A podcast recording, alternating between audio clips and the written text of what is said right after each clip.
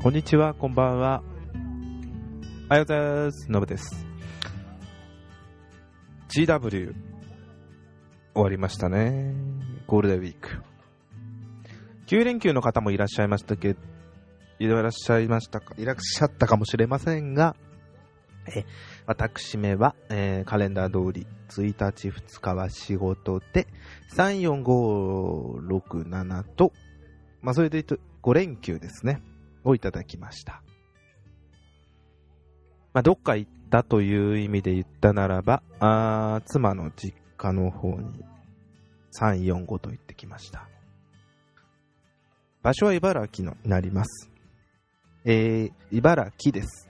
茨城ではありません。と、間違えて言うと、うーん、茨城の方、えー要は妻に怒られます。えー、まあ、2泊3日で何をしたかと言ったら、ひたすらお酒を飲んでおりました。で、5日はちょっと別の用がありまして、そのまま、えー茨城から栃木の方に行って、用を済ませて帰ってきました。で、6、7ですね。えー、何もしません。びっくりするほど何もしませんでした。えー家にいました。ゴロゴロゴロゴロしてテレビ見ながら、ゲーム見ながら、あ、ゲームしながら、寝てました。こんなダメなのあるんだなと。えーそのせいなのか、今日、えー5月8日月曜日、朝電車に乗って、会社に向かったところ、駅の階段が非常に辛いという、2日間で筋力が衰えてしまいました。情けない。これはまずいなと。自分なりに変な言い訳を持って、えー、いいだろう、ゴールデンウィークだから、ぐてぐてするのもありだろうと、変な言い訳を持って思っていたのですが、ダメでしたね。やっぱ人間は、お日様浴びないといけませんね。5、6、7と天気良かったので、外出たのが夕飯を食べに行ったぐらいです。買いに行ったですね。買いに行っただけです。それだけのために外出たです。あかん。なんかでも、それも日、夕方になってからですね、昼間出ませんでしたね。出た方がいいです。っていうのを今日身に染みました。はい。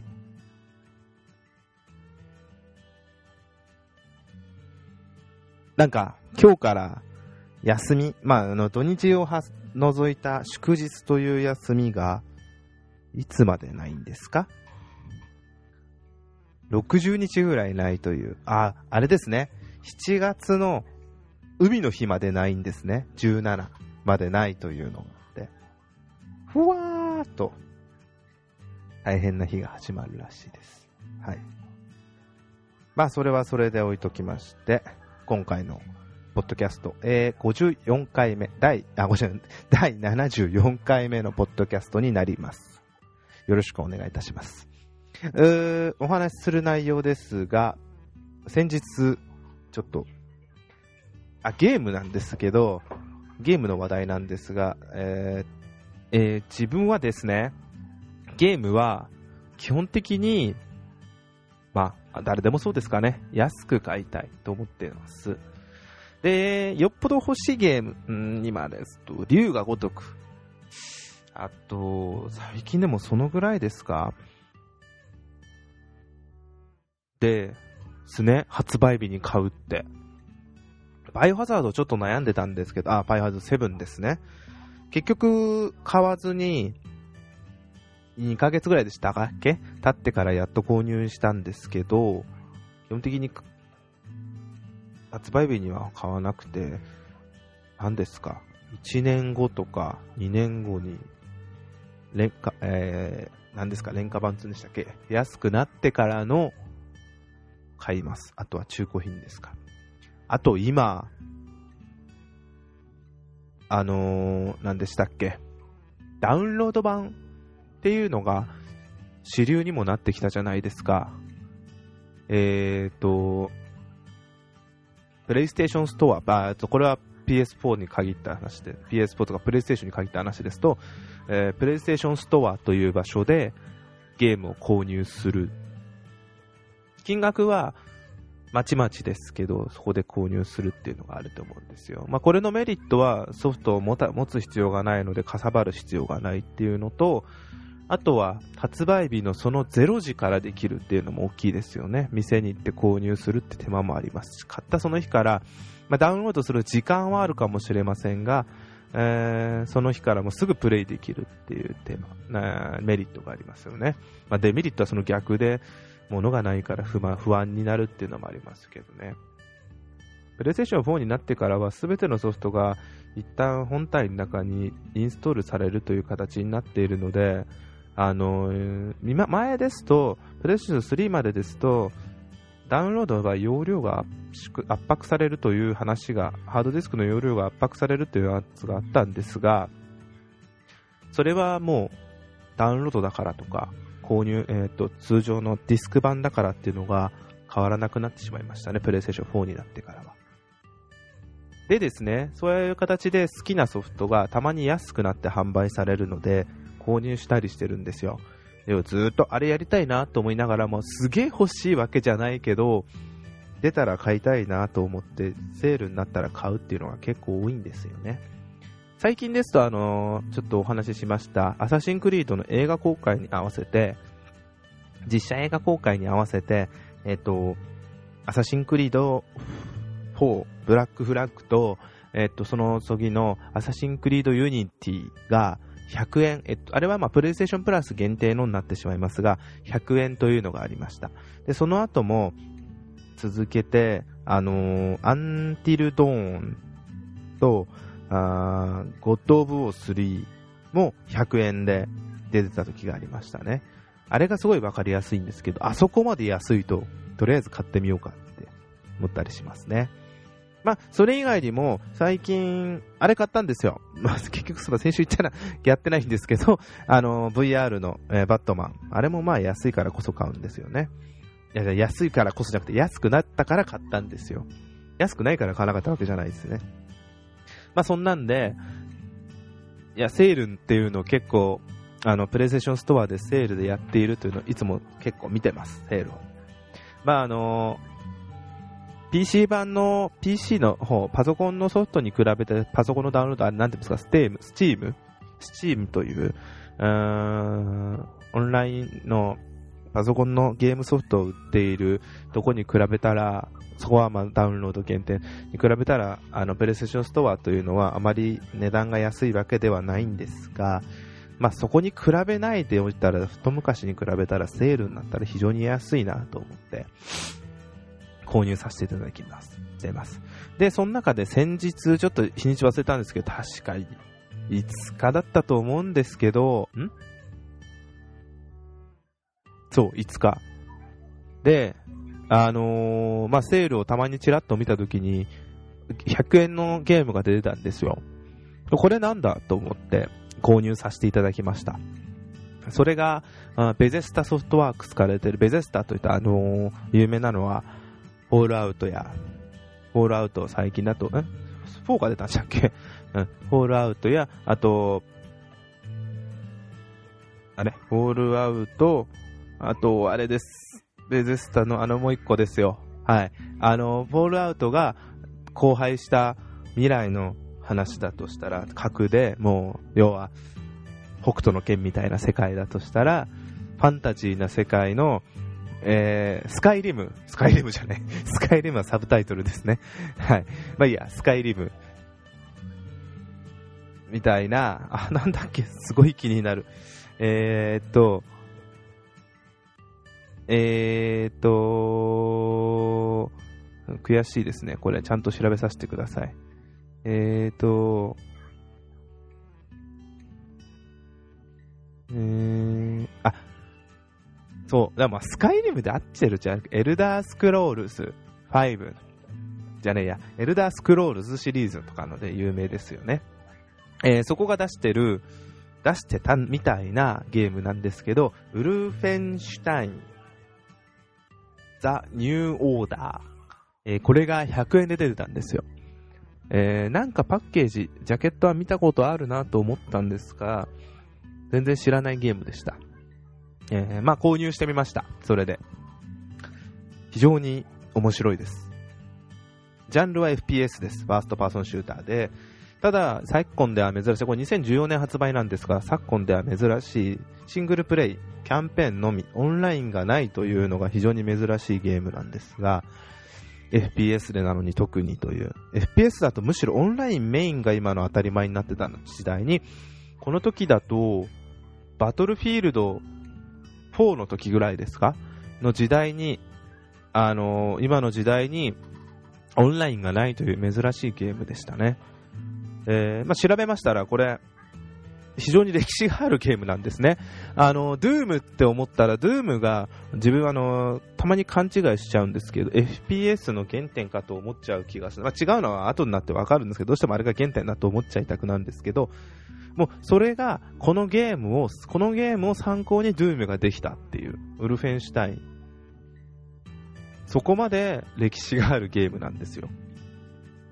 うん、一番最初は FPS じゃなかったらしいんですが、なんか92年ぐらいかに出たルーフェンシュタイン 3D というから FPS に変わって今に至るみたいなんですけど、え今までは3作ぐらいシリーズ、えー、出てる。ちょっとすいません、ちゃんと調べましょう、こういうのは。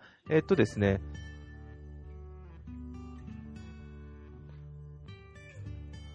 失礼。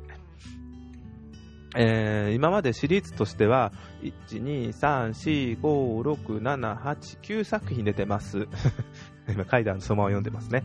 一番最初がその FPS ではなく、81年出たキャッスル・キャッスル・ウルフシュタインというステルスゲーム。ステルスゲーム。うーん。まあ。